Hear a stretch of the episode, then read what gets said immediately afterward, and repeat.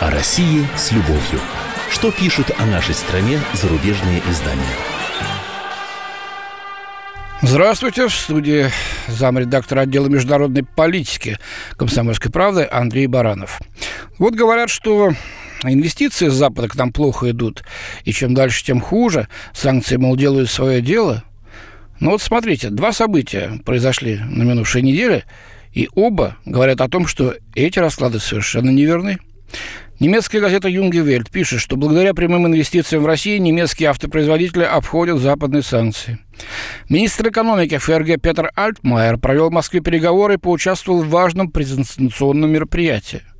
В окрестностях российской столицы они с президентом Владимиром Путиным открыли построенный за 250 миллионов евро завод концерна «Даймлер». По этому поводу в Россию прибыл и председатель правления концерна Дитер Цетша – он назвал данную инвестицию новым этапом в бизнесе Даймлера. На новом заводе по сборке «Мерседесов» должны будут работать около тысячи рабочих. Во время церемонии открытия Альтмайер отметил, что германо-российские экономические связи, несмотря на все политические конфликты, в том числе на Украине, обладают большим потенциалом роста. А Цетша заявил, что верит в Россию. Вот так.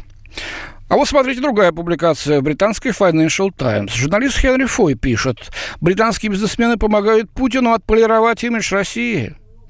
11 лет назад, говорит автор, Боб Дадли, тогда занимавший пост исполнительного директора компании British Petroleum, в России бежал из страны, ссылаясь на непрерывные преследования компании, даже на угрозы для его жизни.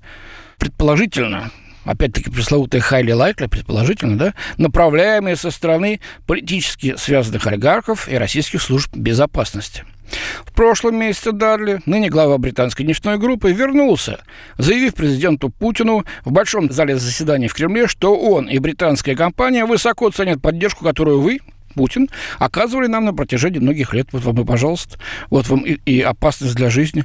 Вот вам и бегство из России. Время было выбрано изумительно, отмечает Financial Times, по крайней мере для Кремля.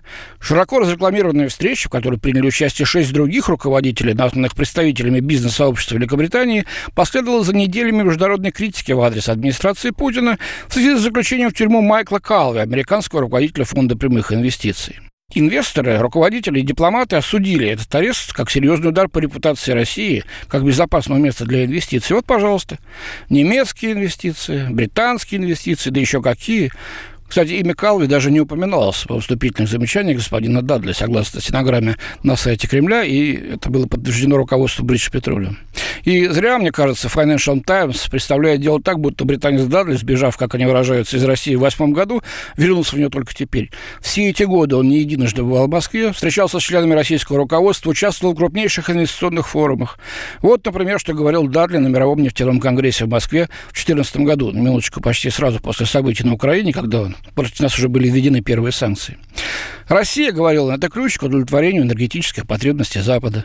Я считаю, тот факт, что Европа зависит от российского газа, а Россия от доходов из Европы, создает важную связь, и энергетика может стать мостом. Взаимозависимость поставщиков и потребителей – это толчок к стабильности в сильно неспокойном мире, заявил Дадли. Лучше и не скажешь. С вами был замредактор отдела международной политики «Комсомольской правды» Андрей Баранов.